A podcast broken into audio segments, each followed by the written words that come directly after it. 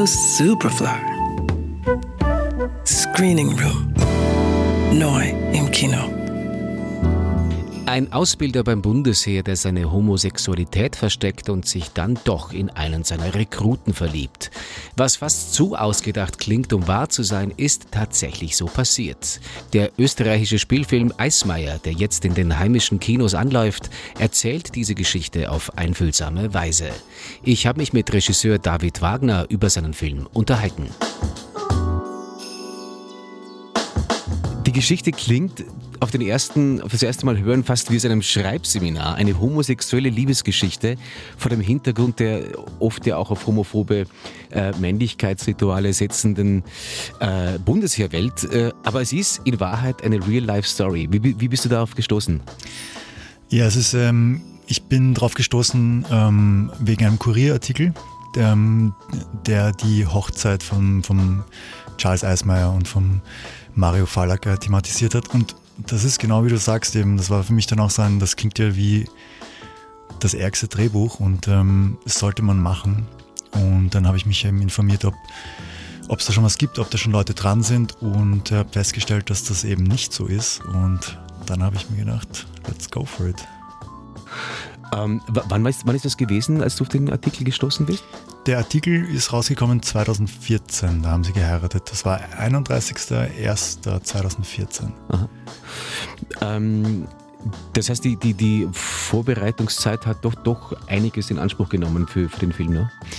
Ja, hat's, aber das war tatsächlich so, dass bei mir, ähm, wie ich das gelesen habe, da war ich noch nicht mal äh, in der Filmhochschule und ich habe diese Idee zwar total toll gefunden, aber mir gedacht, das wird sowieso von irgendwem sofort jetzt gemacht und ähm, ich war ja auch niemand sozusagen. Und äh, habe das quasi ab, ad acta gelegt und dann ähm, Jahre später, nachdem ich die Ausbildung abgeschlossen habe, war ich wieder da und habe so überlegt, ne, was könnte man jetzt machen als Debütfilm und worüber soll ich mein erstes Drehbuch schreiben und habe halt einmal geschaut, ob es den Eismeier-Film schon gibt oder wie es da ausschaut und festgestellt, dass da nichts passiert ist. Und dann habe ich mich äh, mit dieser Idee bei der Drehbuchwerkstatt beworben und ähm, genau, bin genommen worden und dann wurde das Drehbuch geschrieben. Du selbst bist ja auch beim Bundesheer gewesen. Ähm, findest du, kann, kann man da was Positives mitnehmen aus so einem Betrieb? Ja, ich habe äh, definitiv was Positives mitgenommen, nämlich ich weiß, wo der Nordstern ist ähm, und kann mich jetzt in der Nacht orientieren. Okay, gut, so Punkt. Ne? Punkt. Aber das ist immerhin etwas. Ähm, hast du damals in deiner Bundesheerzeit schon äh, über Charles Eismeier was gehört? Genau, also das, das zweite Positive vielleicht, was ich mitgenommen habe, oder vielleicht auch ähm, das zweite, naja, positiv ich habe äh, Geschichten mitgenommen über den Eismeier. Die habe ich damals genauso gehört wie viele andere und ich habe ihn aber nie live erlebt, sondern ich habe das immer nur quasi aus zweiter Hand erfahren, weil ich in Langenlebern stationiert war am Fliegerhorst Bromowski. Das klingt wie so ein brummendes Flugzeug. ähm, genau, und, äh, und, und die Geschichten sind relativ weit in Österreich verbreitet über den Eismeier und seine Eskapaden und seine, seine ähm, berüchtigten Aktionen, die er da geschoben haben soll. Und ähm, genau, und wenn ich das nicht gehört hätte damals, dann wäre mir auch dieser Artikel relativ wurscht gewesen wahrscheinlich. Aber in Kontrast mit dem, was ich quasi vom, beim Bundesheer erlebt habe und von ihm gehört habe und ähm, ähm, dass er dann den Soldaten geheiratet hat in der Kaserne, das war dann, das war eigentlich das, was diese Story für mich so interessant gemacht hat. Was sind denn das für Geschichten zum Beispiel, die es da gab über, über den Eismeier? Ähm, wird auch in meinem Film natürlich äh, gleich am Anfang thematisiert. Ähm, dass, da gibt es einerseits die Kuh, die er mit der Panzerfaust in die Luft gesprengt hat. Ähm, ist, die, ist die wahr oder nicht? Das muss man den Eismeier selbst fragen. Also okay. er gibt da immer relativ clevere Antworten drauf, die das so ein bisschen offen lassen. Ähm, okay. Meine persönliche Einschätzung, ich habe, ich habe, hm, meine persönliche Einschätzung ist, dass es nicht wahr ist. Ähm, ich glaube, es könnte mal einen Zwischenfall gegeben haben, wo so etwas passiert ist bei einer Übung, ähm, unabsichtlich. Ähm, und ich glaube, aus dem heraus hat sich dann dieser Mythos entwickelt. Das ist, betrifft aber nicht nur den Eismeier, sondern da gibt es dann in jedem Bundesland so Abwandlungen. Dann ist es einmal der Huber und einmal der Müller und so. Also das ist so eine Wandersage, glaube ich. Okay, okay.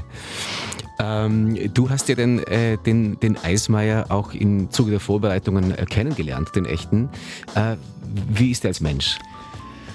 Ähm, naja, der ist als Mensch, also ich habe als Mensch ist er so, wie er beim Bundesheer ist und so, wie er im Privat ist und das ist ja alles er als Mensch. Aber ich habe eine andere Seite kennengelernt, nämlich seine private und ähm, da ist er hm, am besten zu beschreiben als, er ist wie so eine, Mama.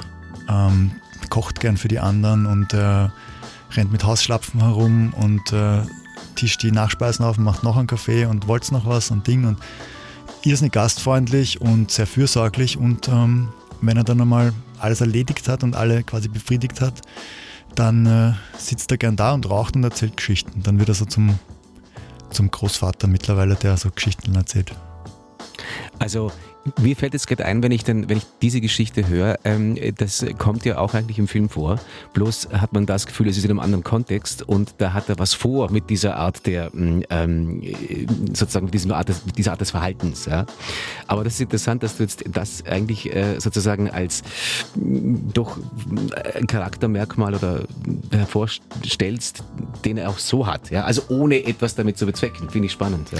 Hm, naja, vielleicht bezweckt er ja doch was damit, weil also ich war ja auch in einem bestimmten Kontext bei ihm, nämlich ich war dort, um zu recherchieren und damit er mich kennenlernt und ich ihn kennenlerne und wir im Endeffekt ähm, auf einen grünen Zweig kommen und er mir sein Okay gibt, dass ich diesen Film machen kann, weil ohne sein Okay hätte ich diesen Film nicht so machen können.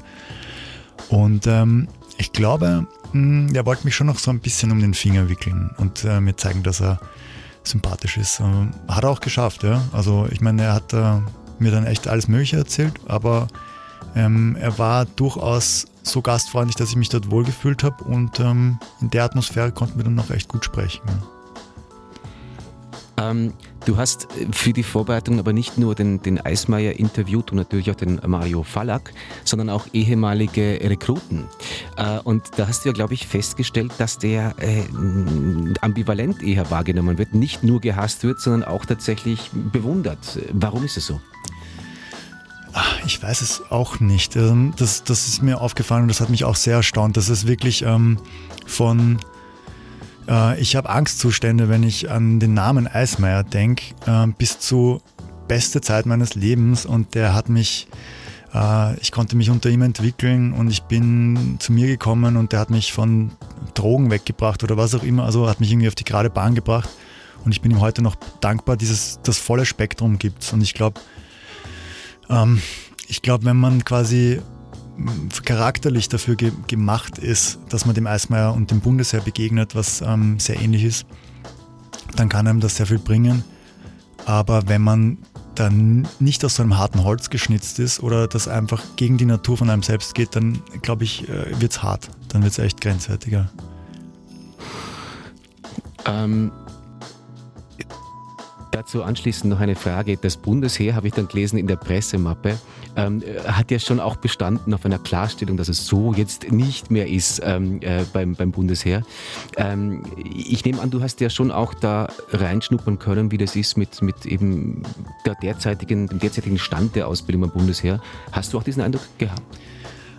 Naja, also ich konnte nicht wirklich jetzt ähm, in den militärischen Alltag reinschnuppern sondern ich habe äh, alle Hände voll damit zu tun gehabt, dass wir vorbereiten und dass wir mit den, mit den äh, Militärs vor Ort im Endeffekt die Locations klar machen, die Soldaten klar machen.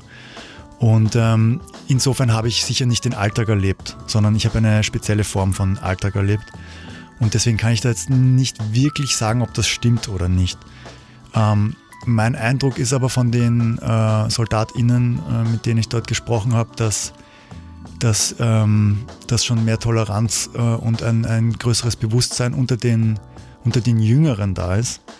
Was die Ausbildner betrifft, mh, mm, bin ich da mal vorsichtig. Ich würde sagen, ähm, ich schaue mir sehr gerne an, dass sie schon moderner sind. Das müssen sie uns zeigen. Ähm, Gerhard Liebmann spielt Charles Eismeier. Äh, war es schwierig, die richtige Besetzung zu finden für diese doch auch schwierige Rolle? Ja, also die, die Figur Eismeier zu spielen, das ähm, bedeutet, dass man als Schauspieler ein, ein großes Spektrum an, ähm, ja, an, wie sagt man da, ein großes Spektrum an Fähigkeiten, an emotionalen und körperlichen Fähigkeiten mitbringen muss. Und ähm, der Gerhard Liebmann ist einer dieser Schauspieler, die das können. Also der ist wirklich wie ein Chamäleon und kann sich auf sehr, sehr viele unterschiedliche Arten auf Figuren einlassen und das ist immer authentisch und das ist immer auf den Punkt und das ist immer stark und das ist immer emotional. Und ähm, nachdem ich ähm, dann das Demo-Reel von Gerhard Diekmann gesehen habe und was der kann ähm, und mit ihm einmal über das Buch gesprochen habe, war es für mich ganz klar, dass das der einzige eigentlich ist, der wirklich in Frage kommt für mich. Und glücklicherweise hat er das auch so gesehen und deswegen haben wir dann gut zusammenarbeiten können. Ähm, Eismeier ist bei den Filmfestspielen in Venedig gelaufen und hat da in der äh, Schiene Kritikerwoche den Preis als bester Film äh, gewonnen. In Österreich hat er seine, Öster also seine Premiere auch bei der Biennale gefeiert. Wie stolz macht einen das, dass das Langfilmdebüt gleich so einschlägt? Ah, der Stolz, das ist so ein Ding. Ähm, es macht mich total glücklich und ich bin ehrlich gesagt auch so ein bisschen überfordert mit diesem, äh, mit diesem Erfolg, ähm, weil ich das, es ist so schwer, das irgendwie einzubauen, ne? wenn man jahrelang irgendwie halt beim Film arbeitet und dann studiert und dann macht man Kurzfilme und dann hat man so ein bisschen Erfolg da und ein bisschen Erfolg dort und dann wieder eine Hungerstrecke und so. Und jetzt kommt irgendwie gerade gefühlt alles auf einmal so drüber geschwappt über mich und ich, ich habe gar nicht die Kapazitäten, das komplett aufzufangen und das in seiner Größe zu, zu anzunehmen. Ähm, ich bemühe mich, das zu genießen, ich bemühe mich, das zu feiern. Ähm, gleichzeitig bin ich gestresst und überfordert damit. Ähm, ich glaube, ja, so, so geht es einem wahrscheinlich einfach. Das ist halt so. Aber ich finde es mega, ja. Dann vielen Dank fürs Interview und alles Gute mit dem Film. Vielen herzlichen Dank.